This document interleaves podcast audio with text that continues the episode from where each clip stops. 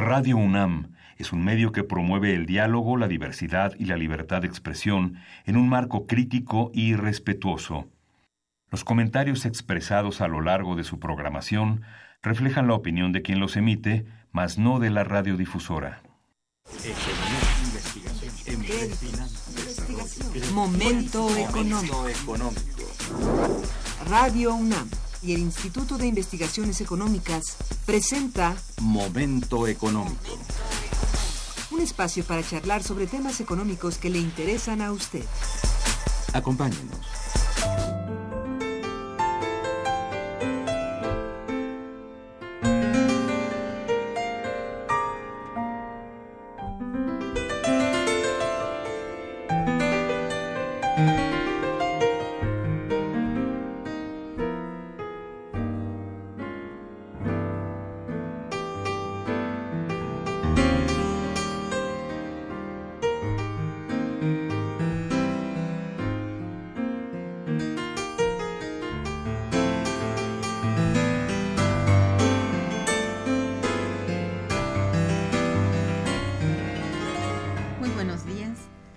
A Momento Económico, coproducción del Instituto de Investigaciones Económicas y Radio Universidad.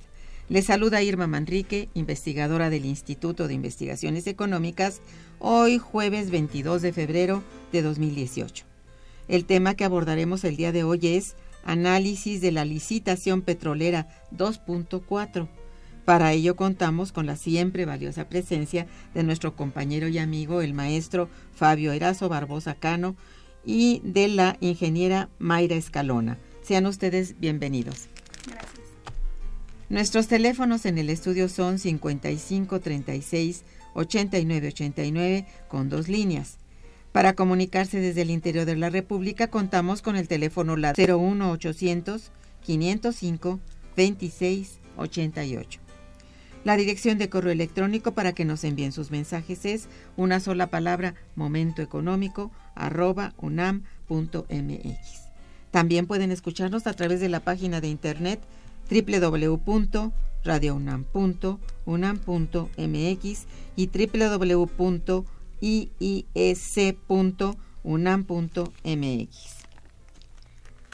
De nuestros invitados. Fabio Erazo Barbosa Cano es investigador del Instituto de Investigaciones Económicas de la UNAM, en el cual forma parte de la unidad de investigación sobre el sector energético. Participó en la coordinación del libro Pemex Pasado y Futuro, es coautor en el libro El impacto de la, informa, de la reforma energética en México, una mirada nacional y regional, editado en el año 2016 por la Universidad Autónoma de Ciudad del Carmen Campeche. Otra de sus publicaciones es Reforma para el Saqueo, editada por la revista Proceso.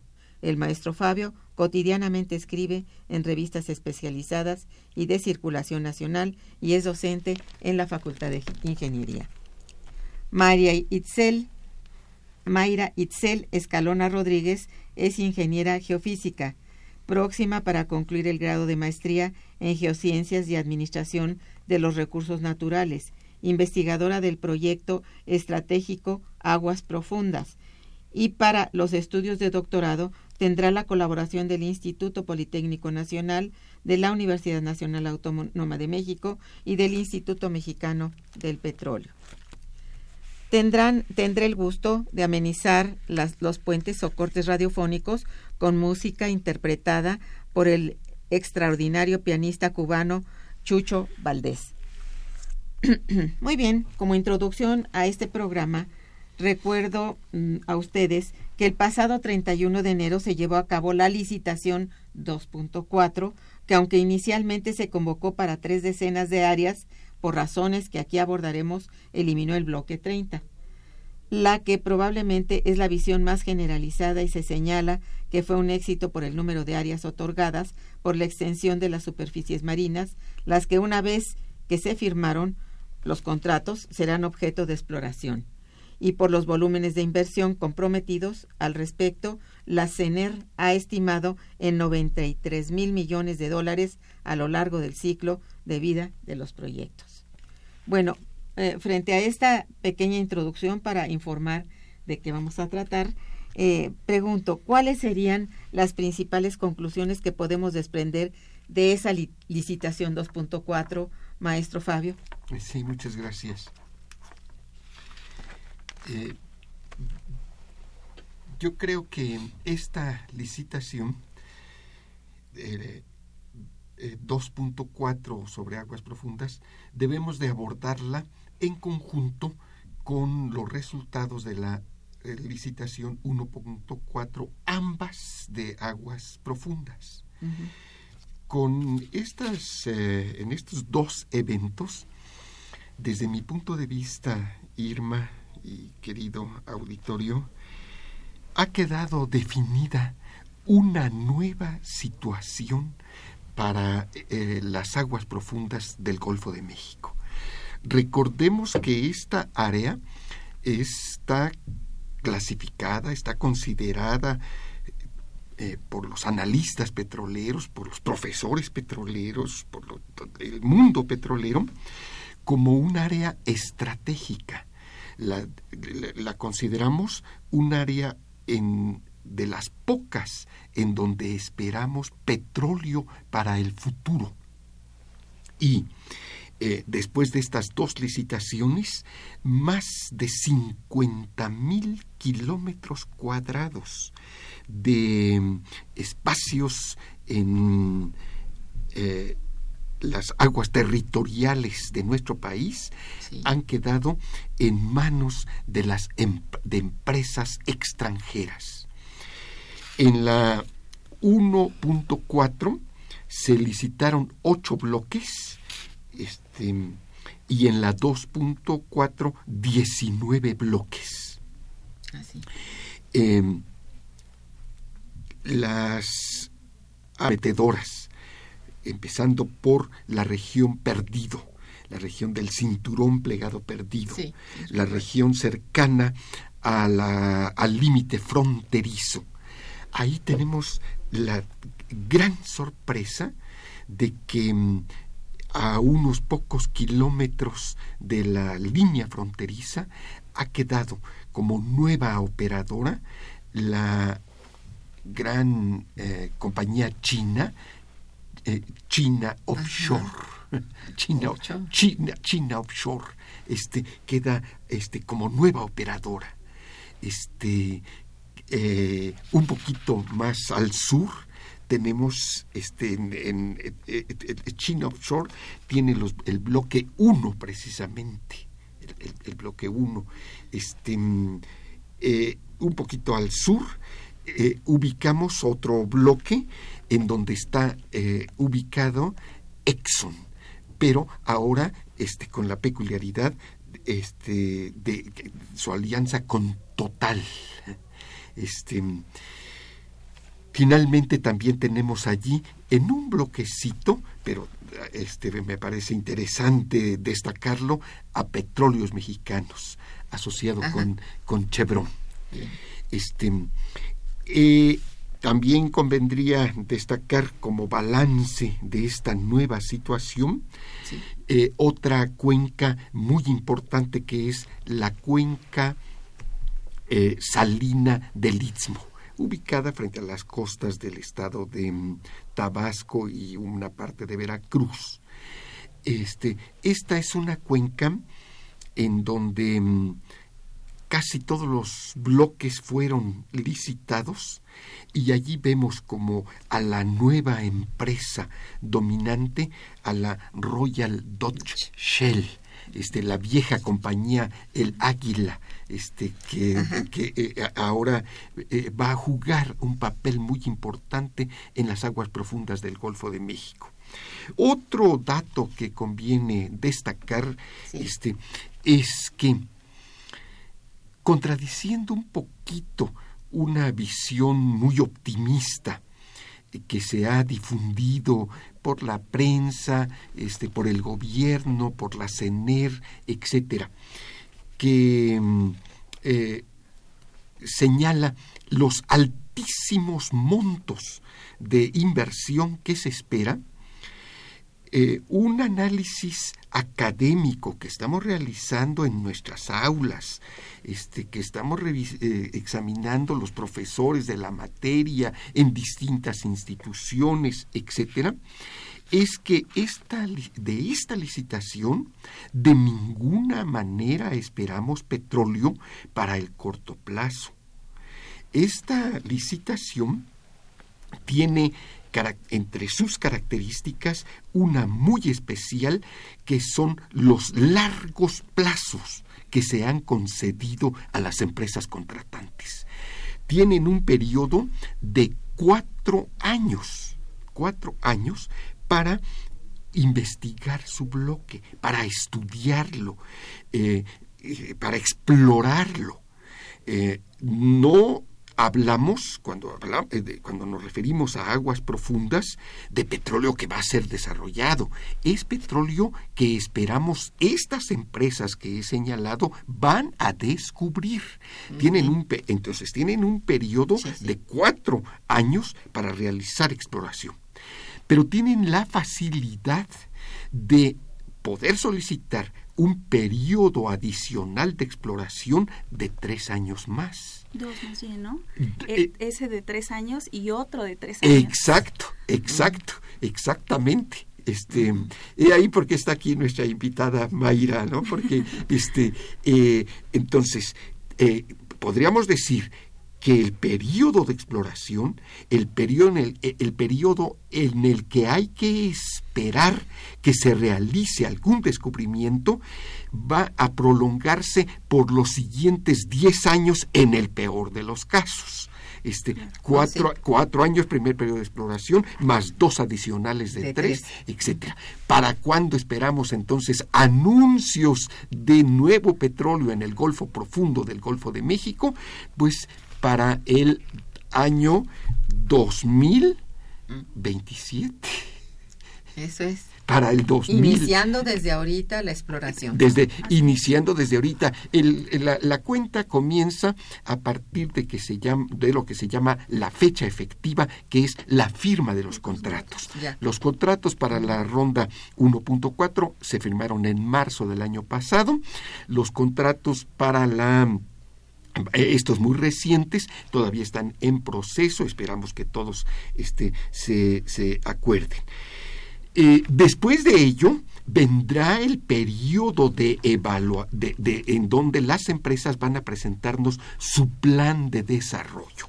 De tal manera que esta es la mala noticia, este, eh, esta es la mala noticia, nuestra producción petrolera seguirá cayendo en, el año 2018 nuestra extracción petrolera seguirá cayendo seguiremos importando más del 60% de las gasolinas, seguiremos importando más del 80% del el gas natural que se usa, que desde mi punto de vista de manera muy irracional, se usa para calentar agua. Básicamente, se usa para, para, el consumo para, para generar eh, eh, para generar electricidad. Este lo que este implica esta advertencia que se hacía al anunciar el programa. Una este en, el, en el programa momento económico examinamos la economía que nos afecta a todos este y en este caso es necesario tener un diagnóstico correcto sobre aguas profunda sobre las posibilidades de la oferta este, en el corto plazo, este, para eh, ir este, haciendo una serie de consideraciones, entre otras, algo que estamos insistiendo desde hace tiempo, es apurar la transición a fuentes no renovables, este, eh, ir disminuyendo nuestro consumo de hidrocarburos, este, pues ir racionalizando este, el tráfico de las importaciones de gasolinas y diésel, este, evitando que se siga importando este, o que se siga transportando comida chatarra, agua, este, refres, aguas embotelladas, endulzadas, etcétera. Es necesario un cambio en nuestro modelo de desarrollo. Efectivamente. Bien, vamos a hacer una breve pausa musical y estaremos con ustedes de nuevo. Quédense con nosotros. Está escuchando Momento Económico.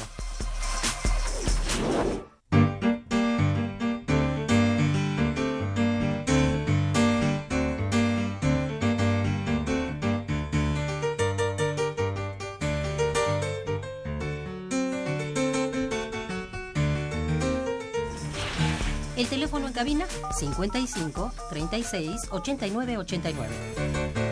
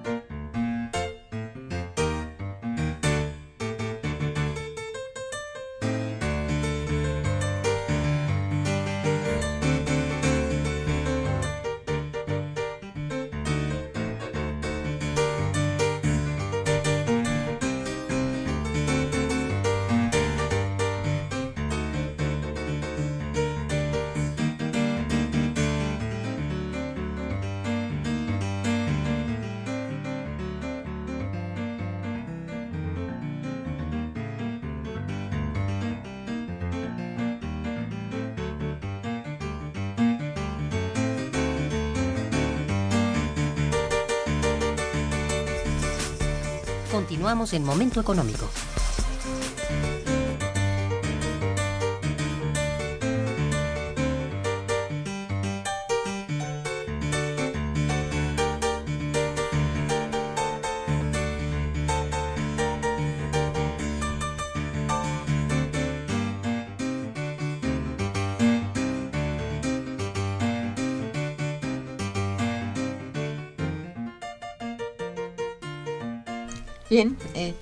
Bueno, hemos recibido ya luego, luego una llamada de don Agustín Mondragón, que es nuestro radio escucha. Le conocemos mucho porque siempre habla. Y bueno, mm, los felicitamos que estén aquí hablando sobre este tema. Y dice, eh, felicito al maestro Fabio Barbosa por la defensa de, nuestra, de nuestros recursos. Los gobernantes entreguistas quieren seguir entreteniéndose con el libro blanco de las concesiones cuando es blanco por fuera, pero corrupto y entreguista por dentro. No olvidemos que en, el periodo de Cedillo se permitió legalmente dinamitar Isla Bermeja, donde México perdió 190 millas de mar patrimonial, usando a una estudiosa de la universidad. Hizo un estudio a 20 o 50 metros de profundidad para encontrar los vestigios de esa dinamitación hecha por la tecnología yankee dice de las 19 a 20 contratos a Pemex, solo le permitieron cuatro y todas las demás se las dieron a los explotadores internacionales. Esto es traición a la patria, pues las leyes no pueden estar encima de la soberanía mexicana, ni de su constitución reformada para legalizar este entreguismo. Bueno, esto de... Si quieren hacer alguna reflexión sobre esto. Pues le informamos a nuestro radio escucha que ya hay una novela sobre este tema ah. que está abordando. Se llama La Tormenta. Ah, Ganó el premio este, ¿cómo se llama este escritor que murió en un accidente mexicano, el de los relámpagos de agosto? Este, ah, eh, eh, con él se, su con su nombre se otorga un premio. ¿Leñero? No. no, este, eh, en fin, este, entonces hay ya una novela que está a la venta en las librerías, La, la, Tormenta. lo buscamos. Este, bueno, aquí con todo lo que acabas de expresar hace unos minutos, eh, significa que elevará el empleo de nuestros trabajadores petroleros hoy despedidos, incorporará a nuestros ingenieros y técnicos. Bueno, ¿acaso se abren posibilidades de trabajo para nuestros estudiantes de decenas de escuelas de ingeniería que hoy temen quedar desempleados? Bueno, nomás pregunto. ¿Qué mm. dice usted, este, Mayra?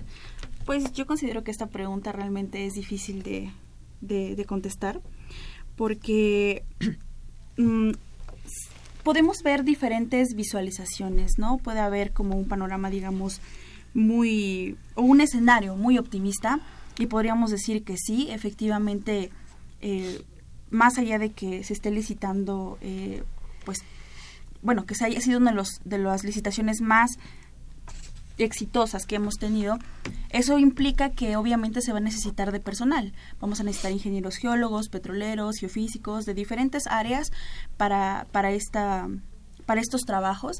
Sin embargo, pues como bien comentaba eh, Fabio, realmente no va a ser un, un trabajo eh, que, sea la brevedad, ¿no? Va a faltar, faltan muchísimos años para ver que esto empiece a marchar, que empecemos a ver que se necesita la gente y viendo un escenario positivo, habrá trabajo. Siendo un poco menos optimistas, podríamos decir que puede ser que el, el hecho de que eh, no tengamos todas las todas las posibilidades, digámoslo así, eh, profesionalmente hablando, que o cumplir con los requisitos, más bien dicho, de las empresas, ¿no? Eso nos podría limitar, eso podría provocar un pues que no haya tanto campo laboral. Indudablemente yo creo que sí se necesitan profesionistas en áreas estratégicas y para poder desarrollar ciencia y tecnología principalmente, ¿no? Que es lo que se va a requerir eh, en estos en estos próximos años. Eh, realmente necesitamos tecnología competente y óptima que nos permita destacar y así poder abrir campo laboral. Eso creo que es eh, lo más importante. Trabajo siento que siempre va a haber, siempre y cuando cumplamos con las necesidades, ¿no? Eso creo que va a ser muy importante bueno, digamos, posibilidades de, de, empleos puede haber. Claro. Pero ¿será para los nuestros? Pues digo, yo espero que sí. Si, si, si nosotros estamos preparados, eh, ah. tecnológicamente hablando, ah, eh, en, en, todos los sentidos, yo creo que sí tenemos muchas posibilidades. Mm. Creo que eh, los mexicanos, principalmente los, los perforadores mexicanos se han caracterizado a nivel mundial por ser de los mejores. Realmente muchas veces la parte técnica la manejamos muy bien llegamos a tener detalles de, por ejemplo, mucha gente no sabe hablar inglés o le faltan certificaciones en ese tipo de, situaciones, ¿no? Realmente son cosas, digamos, más minuciosas, pero que son trascendentes cuando estás trabajando en una empresa internacional. Entonces, eso cuenta mucho realmente. De que necesitamos seguirnos preparando, eso es indudable. Bueno, pues sí. Eh, a ver, aquí el elevado número de bloques y de empresas que a partir de la firma de los contratos se desplegará por el Golfo de México, presagia un nuevo auge. Eh, se prevé un repunte de la extracción. Eh, ¿Existen estimaciones sobre la nueva producción esperada, Fabio? Sí. Este. Eh, yo, creo que aquí la respuesta es no esperamos un nuevo auge el Golfo de México este, levantó mm, expectativas exageradas cuando empezamos a estudiarlo. Tú, Irma, estuviste en los seminarios este, fundacionales en nuestra universidad sobre aguas profundas eh, a finales de la década de los 90 del siglo pasado, este, en, 1900, en 1996, este, eh, siendo presidente este, el, doctor Cedillo, este, pues Mayra era una niña en, esos años, este, se iniciaron las inversiones en aguas profundas del Golfo de México, precisamente cerca de la frontera. Este, posteriormente, a lo largo de la década de 2000-2010, la inversión en aguas profundas este, se incrementó notablemente. Durante el sexenio del presidente Calderón se habló de aguas profundas como nuestro tesoro, este, el, gran tesoro en el, subsuelo. Hoy, este, 20 años más tarde, eh, petróleos mexicanos utilizando empresas este, eh, como contratistas de servicios, em, empleando eh, plataformas rentadas. Ha perforado el 85% de las áreas más prospectivas del Golfo de México. Y este, nos hemos encontrado con sorpresas interesantes este, el, las, eh, las áreas del Golfo de, aguas profundas cubren pues todos los litorales, desde Tamaulipas hasta Yucatán, podríamos decir. Bien, este, eh, frente al estado de Veracruz, frente al, al puerto de Tuxpan, allí este, hay un área que mm, los estadounidenses, que eh, son pioneros en la eh, exploración en esta zona, la bautizaron como las Mexican Ridges, las cordilleras mexicanas, un conjunto de estructuras. Cuando nosotros iniciamos la perforación allí, se, se, han descubierto dos campos en someras, dos campos de gas que fueron bautizados como Lancaguasa frente al, a, Veracruz. Se puede considerar que esta región eh, es las extensiones costa afuera de una zona productora en tierra llamada la Faja de Oro, una zona muy, pues, pues nos resultó desilusionante. Recibimos, y entre, yo en ese entonces estaba trabajando en alguna de las comisiones de energía del, del Senado, este, los tomos y, lo informamos, lo se informó al Senado y luego lo publicamos en libros y en una gran cantidad de artículos que allí se encontraban. Un conjunto de estructuras de 50 mil kilómetros cuadrados con un potencial este, muy elevado. En la realidad, ¿qué hemos encontrado?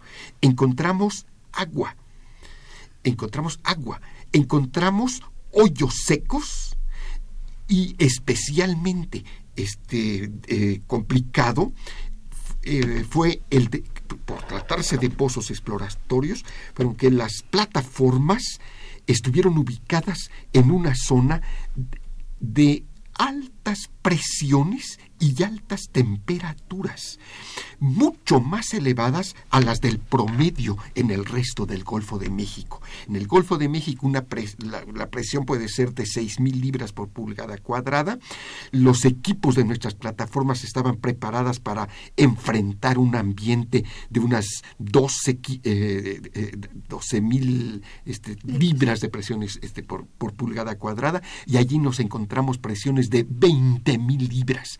Nuestra plataforma, eh, la plataforma, por ejemplo, este, la, una de ellas, la eh, noble, este, queda estacionada durante semanas y finalmente, desde luego, usa una serie de recursos, este, elevando la densidad de los lodos, una serie de recursos para enfrentar esta situación y finalmente se va retirando este, gradualmente de esta zona peligrosa. En las licitaciones, estos bloques quedaron desiertos. Es decir, ni el capital extranjero hoy los ha aceptado. Este, este, es un dato importante a considerar, no es este, eh, eh, eh, la situación del petróleo convencional, fácil y barato del pasado. Hoy estamos en, una, este, en un nuevo cuadro de elevado riesgo, de elevados costos, de precios muy altos. De tal manera que este, es bueno ser optimista, pero tampoco este, eh, pero no, no podemos renunciar a un diagnóstico este, con precisión. Precisamente la ingeniera que es geofísica quizá nos quisiera explicar por qué nuestras, nuestras herramientas de geofísica, nuestros registros, las enormes inversiones que se hicieron este, para tomar este, los datos y para procesarlos, este, pues nos engañaron, nos, nos es decir, este, lo cual es explicable, no, no porque se haya hecho sísmica eh, o, no porque se haya explorado una, dos, tres, durante varias campañas, eh, vamos a tener el 100% de éxitos. La tasa de éxitos está alrededor del 30%, lo cual quiere decir que de cada 10 pozos perforados, este, solo 3 este, van a dar resultado y 7 van a resultar este, fallidos, ¿no? yo me iría mucho antes de la parte de los pozos. Creo que eh, una de las cosas muy importantes que hay que mencionar es que realmente el Golfo de México tiene estructuras muy complejas. Nosotros eh, le llamamos que son estructuras altamente complejas y tiene mucho que ver con lo que es tectónica salina. Eh, eh para poder nosotros ver esas estructuras es muy complicado porque en una sección sísmica que es lo principal que nosotros necesitamos para poder hacer exploración y posteriormente poder hacer un pozo, se tiene muy poca eh, fidelidad de la imagen, digámoslo así, ¿no? Se, hacen muchos eh, eventos posteriores, se trata de hacer reconstrucciones de imágenes, por, ejemplo, es una de las tecnologías novedosas que actualmente se están implementando en México, muy pocas personas hacen ese tipo de trabajos, pero se trata de mejorar la imagen.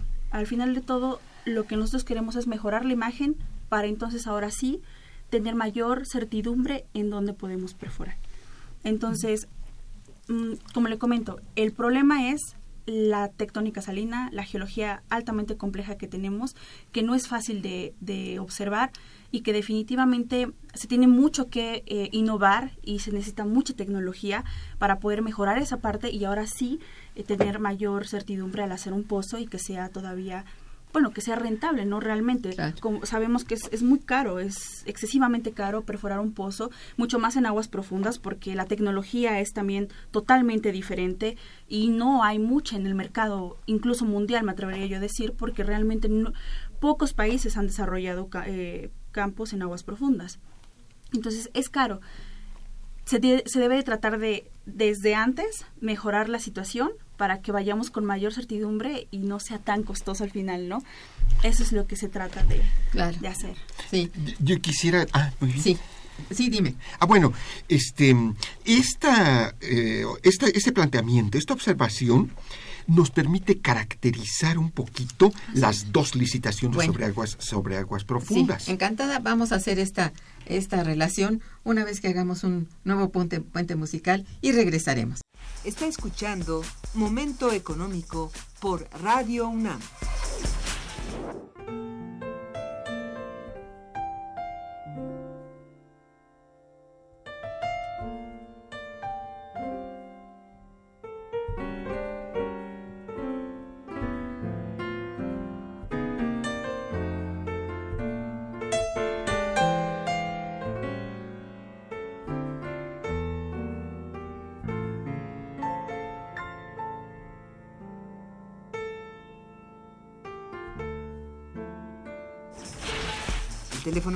Es el 55 36 89 89.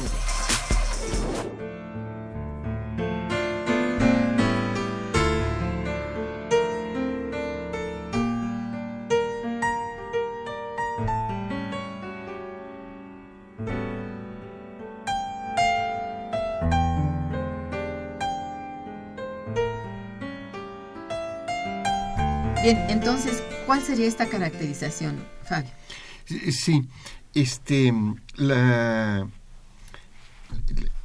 el, programa está adquiriendo un cierto tono técnico con las explicaciones de la ingeniera geofísica, pero a mí me parece que decodificando este lenguaje, explicándolo, es muy importante que nuestros radioescuchas tengan este tipo de informaciones, este eh, quiere decir que mm, estas áreas salinas que caracterizan a nuestra geología en el Golfo de México, este, fueron ofrecidas al capital extranjero, fueron licitadas sin haber sido evaluadas.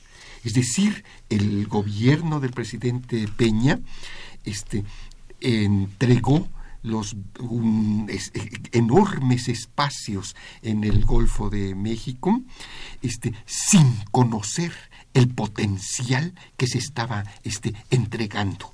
Este, esto le da a nuestras dos licitaciones en aguas profundas un toque este, especial.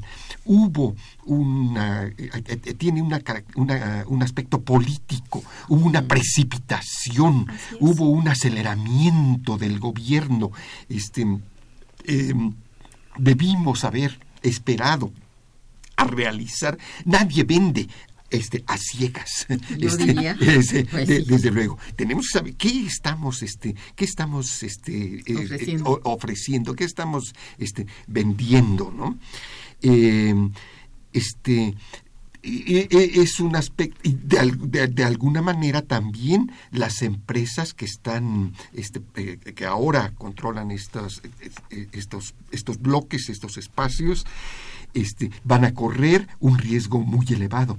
Pues La- sí. la- el, el costo fundamental en las perforaciones de aguas profundas es el costo del alquiler de la plataforma de perforación. Normalmente este, se trata de empresas especializadas en, en plataformas este, y las, eh, los operadores las alquilan, no son dueños de sus propias flotillas, salvo excepcionalmente. ¿no? Este, eh, eh, asciende el costo a un medio millón de dólares cada día de la perforación.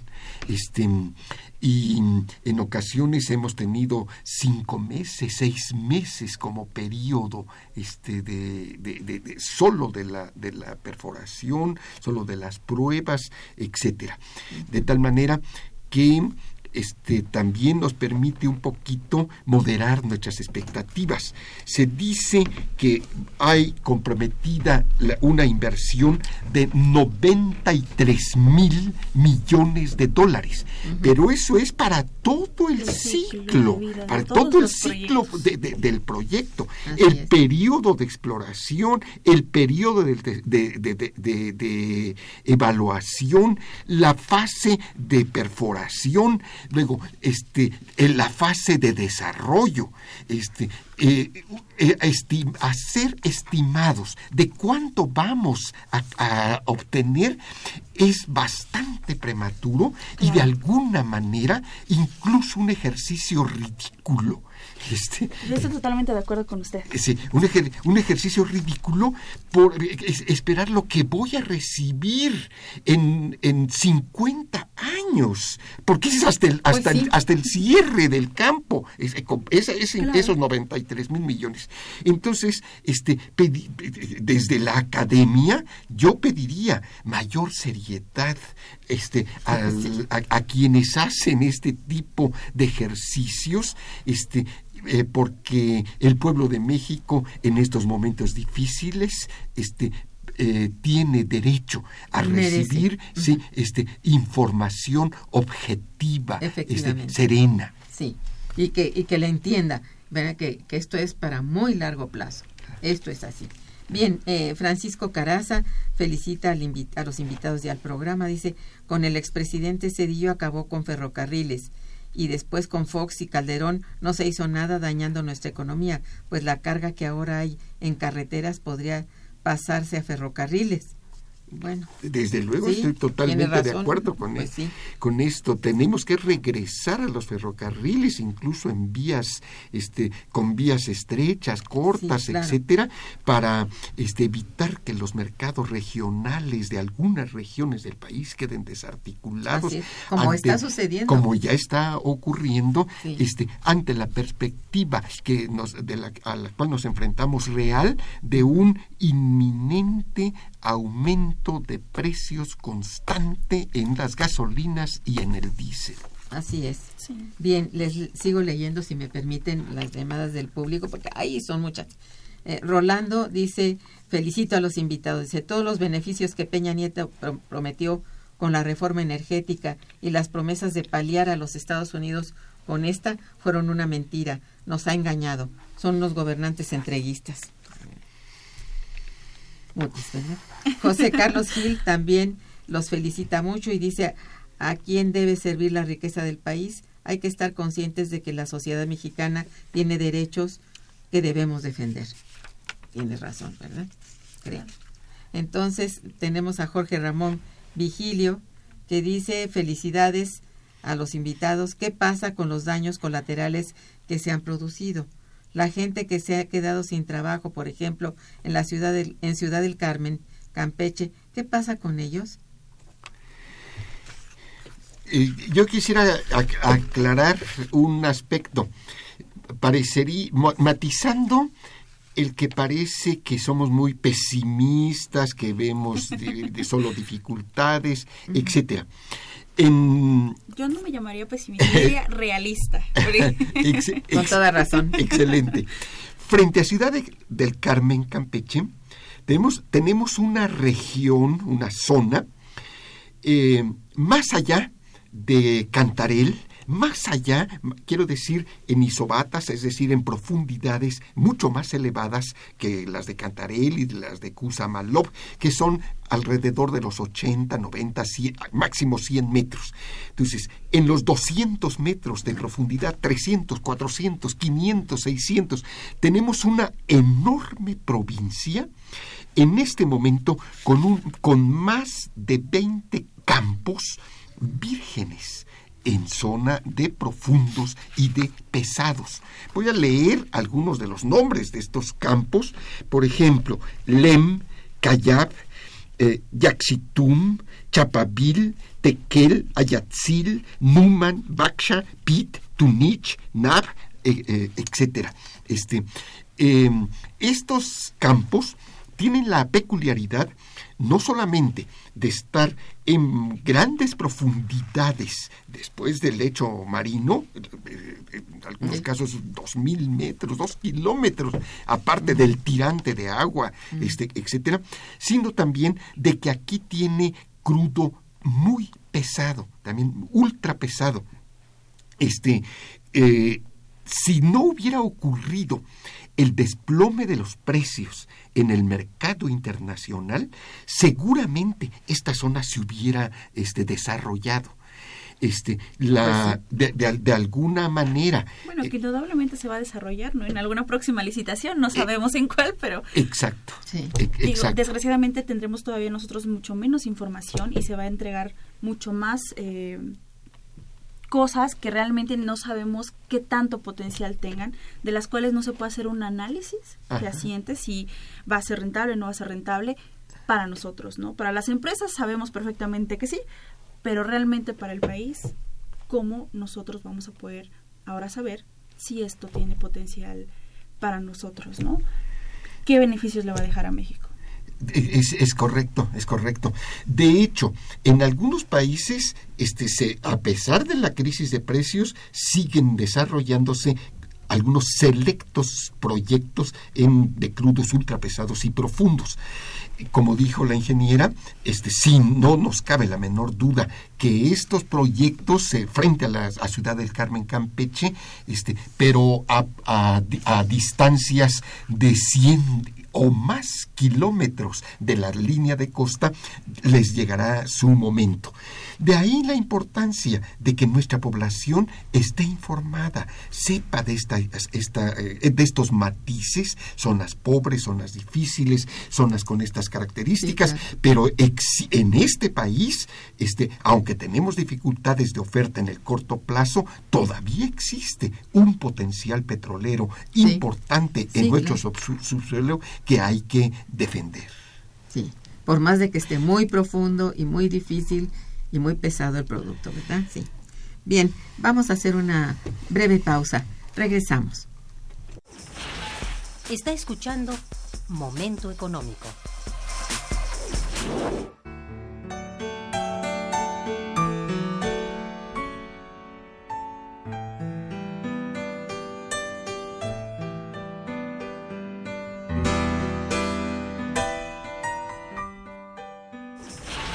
El teléfono en cabina 55 36 89 89.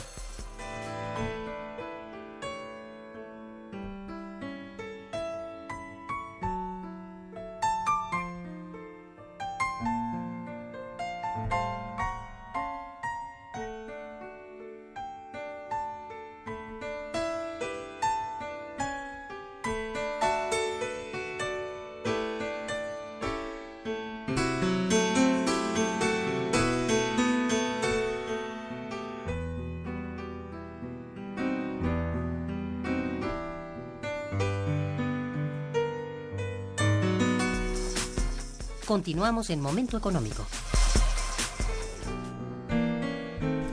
Bien, eh, Hilda de San Román dice, felicito al programa y es un placer contar con la presencia del maestro Fabio. Este Jesús Hernández dice felicidades a los invitados y al programa. El pueblo de México, al pueblo de México no le interesa la información, está distraído con el fútbol y demás peregrinaciones. ¿Cómo hacer para cambiar esto? Caray, eso sí está difícil. Pero bueno, los distractores son mayores que la misma realidad.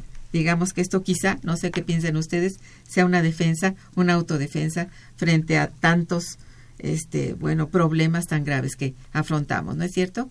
No es que los ignoren, no es que no interesen, pero son difíciles de, sí, menos fuerte. Eh, sí, exactamente. No sé qué pienses de esto.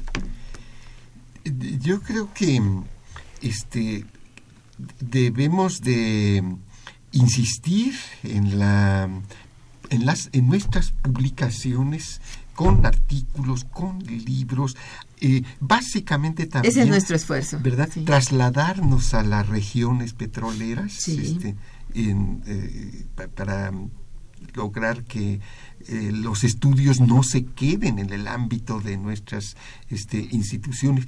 Por eso necesitamos a los muchachos jóvenes, este, ¿verdad? Sangre joven para que tengamos de veras esa fuerza grande y que de veras estén animados porque es para desanimarse, es que son, son problemas muy fuertes, ¿no?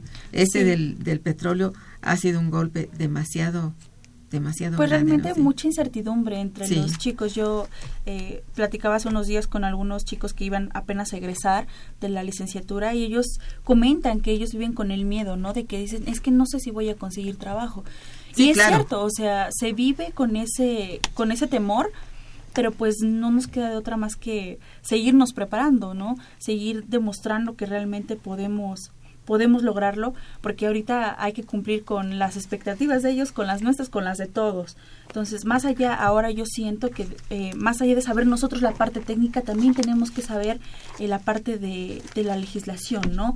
De cómo se está manejando todo esto para que podamos tener bases para defendernos y poder eh, pues desempeñar mejor un, un trabajo. Así, así es.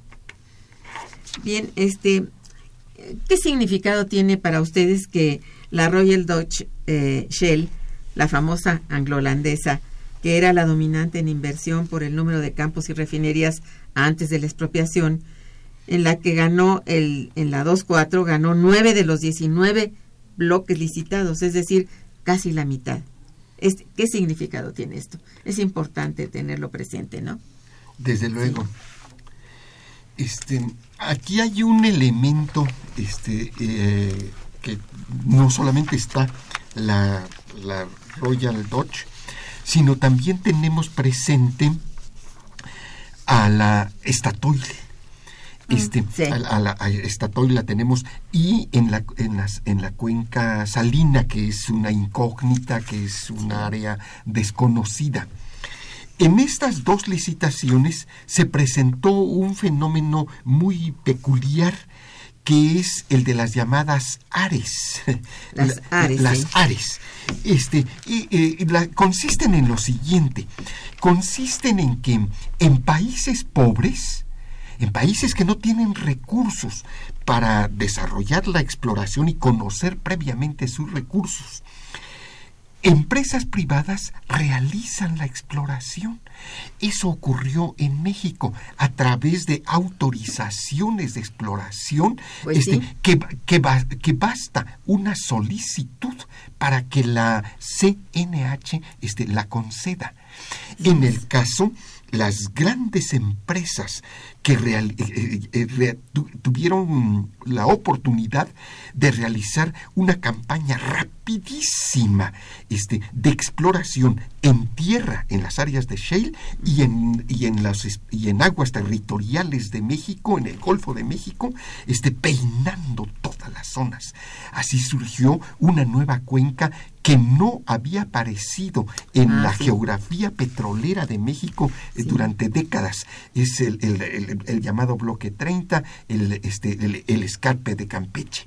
Quiere decir este, que esta exploración petrolera ni siquiera la tuvo la CNH, no estuvo en el cuarto de datos, sino que las empresas este, privadas la recogieron y la comercializaron este, ellas mismas. Este, es, es una situación muy peculiar. En algún artículo que yo escribí lo llamé la letra chiquita de los de la legislación petrolera. Pues es decir, estaba escondida y, no la vimos, Irma. Ah. estaba en la legislación, en, nuestras clases yo, nos vemos los contratos y vemos las leyes, no lo percibimos. Hasta que estaba en práctica entendimos qué barbaridad esto es lo que se está aplicando. Ares y nominaciones. Este, eh, de tal manera que, se, que hoy se comercializa con la información del subsuelo mexicano. son empresas privadas las que la ofrecen a otras empresas privadas las que lo adquieren. Este, esta es la, razón de que estas dos grandes licitaciones también nos eh, plantean a los investigadores y a todos una gran incógnita. ¿Qué, qué, ¿Qué, se va a descubrir en el futuro? Desde luego solamente la barrena del, perforador, como dijo hace un momento la ingeniera Mayra, lo, revelará. Este, pero por el momento, hoy allí este, no eh, ignoramos este, qué es lo que estas campañas de exploración que se han realizado este, lograron detectar. Bueno, por ejemplo, el bloque 30 no se licitó, ¿no? Porque se supone que no se tu, ah, la ASEA no, no hizo a tiempo la investigación para ver si era eh, si iba a tener algún problema ya más medioambientalmente hablando, ¿no? Pero como usted dice, realmente la información ya está, la información no es de nosotros y ahora ah, básicamente lo que se trata es de recuperar esa parte como lo hizo de, cierta manera CNH, pues no licitándolo, ¿no? Diciendo, pues esto no, porque no tenemos realmente la información para poder nosotros dar un veredicto de si se, se licita o no. Tremendo, ¿eh? Porque, bueno, aquí los mismos apuntes de, de Fabio dicen que en el último número de la revista Offshore, ¿verdad? De la, la revista de Estados Unidos, en uno de sus artículos informa que precisamente en la más reciente Ares, la autorización se dio a grandes empresas especializadas para comercializar la información de 30 mil pozos de México en tierra y costa afuera. Eso es una barbaridad. ¿eh? Y esto, bueno, no es que no, no es fácil estar tan informado cuando no se tiene, por ejemplo, la tecnología para estar ahí, in situ, ¿verdad? Este es un grave problema. Miren, quiero leerles rápidamente aquí. Sandra Rodríguez, las felicita y felicita al programa, dice, por esa labor tan titánica académica, ¿no? Eh, el señor José Luis dice, la generación de empleos que se producen son los más bajos, denominados peones de campo, porque esas empresas ya vienen con su personal contratado y solo ofrecen empleos con los salarios más bajos. Es lo cual es cierto, ¿no? este, bueno, hay una persona que pregunta si sabemos, o saben ustedes, este, cuáles son las principales propuestas de los candidatos o de los estas que van para en materia energética, si tienen alguna propuesta. ¿Mm? Eh, ¿Sabes de algo? Este, pues muy rápidamente podría decir que es eh, lamentable que los temas del petróleo, los grandes problemas nacionales, los problemas del el Tratado de Libre Comercio, de la agricultura, de nuestras crecientes importaciones, de nuestra irracionalidad en el consumo eh, de, hidrocarburos, este, de, la transición energética, no estén presentes en la agenda. Este, pero lo estamos, estamos este, intentando. Pues eh, eh, Fluvio se encuentra este, en Londres en este momento. Esperamos que en un próximo este, programa él nos acompañe. Es autor de una propuesta muy interesante, de un programa para el completo, para el sector energético, que lo vamos a discutir la el próximo mes, a comenzar el próximo mes en Poza Rica. Este, entonces, este, ojalá pues, contemos con él pronto, sí. sí, sí eh, pues sí, desafortunadamente, lamento que se nos acabó el tiempo del programa. Ya no podemos este, hablar más, pero nos ha quedado, creo que suficientemente claro que, este, bueno, eh, México de la riqueza que le queda poco podrá eh, disfrutar en la medida en que ya han avanzado las empresas transnacionales porque la esta Royal Dutch Shell ya tiene puestos los pies aquí en México más que en su propio país y no es esto no es gratuito, ¿verdad? tiene toda la intención de explotar hidrocarburos en este país. Y eso que nos ponga en alerta para no permitir de alguna manera desde nuestros, bueno, eh, este nuestro lugar lo que nos toca es protestar por escrito en ponencias con los alumnos que conozcan, que sepan, porque esto está por verse si nos vamos a dejar que pase. Yo digo que no, pero, soy optimista, ¿verdad? Aunque realista como la ingeniera, pero optimista por otro lado. Agradezco muchísimo la presencia de ustedes en el programa, que hayan eh, puesto al servicio de todos nosotros sus conocimientos que son muy valiosos y bueno, a nuestro público que ustedes saben eh, ha estado muy interesado a través de sus preguntas, que las tenemos todas aquí, que no son pocas. Muchas gracias. Estuvo en los controles técnicos Socorro Montes, en la producción Santiago Hernández Jiménez y Araceli Martínez, en la coordinación y conducción Irma Manrique, quien les desea muy buen día. Mejor fin de semana también. Momento económico. Radio UNAM y el Instituto de Investigaciones Económicas presentó Momento económico. Momento económico.